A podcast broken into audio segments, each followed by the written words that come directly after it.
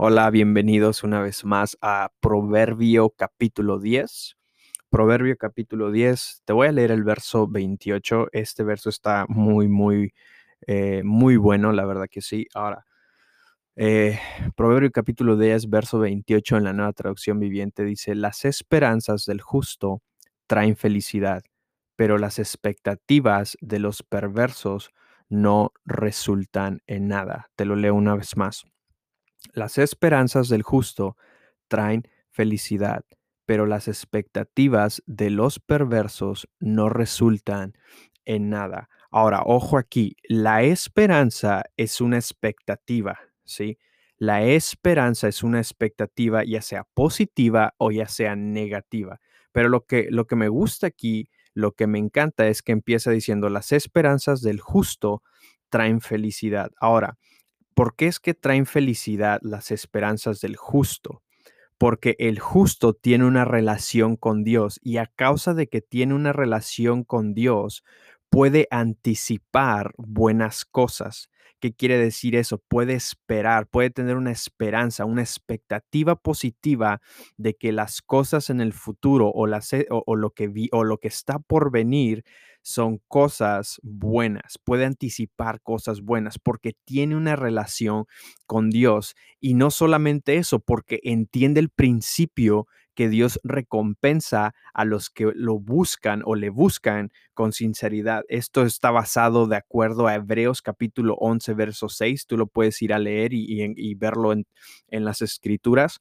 Pero el justo, las esperanzas del justo van a traer felicidad.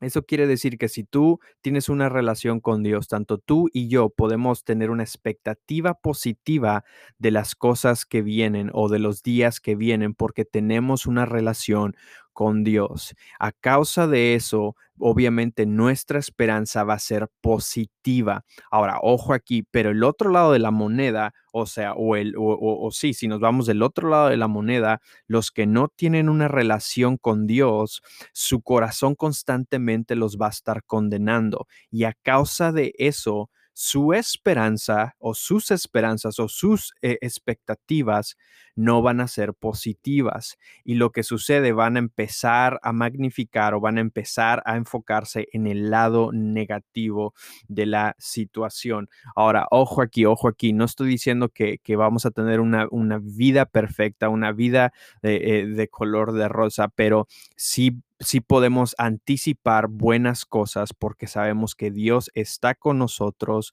Dios ve por nosotros, Dios cuida de nosotros y a causa de eso puedo anticipar buenas cosas para el futuro porque tengo una relación con Dios. Y te termino leyendo una vez más el, el verso.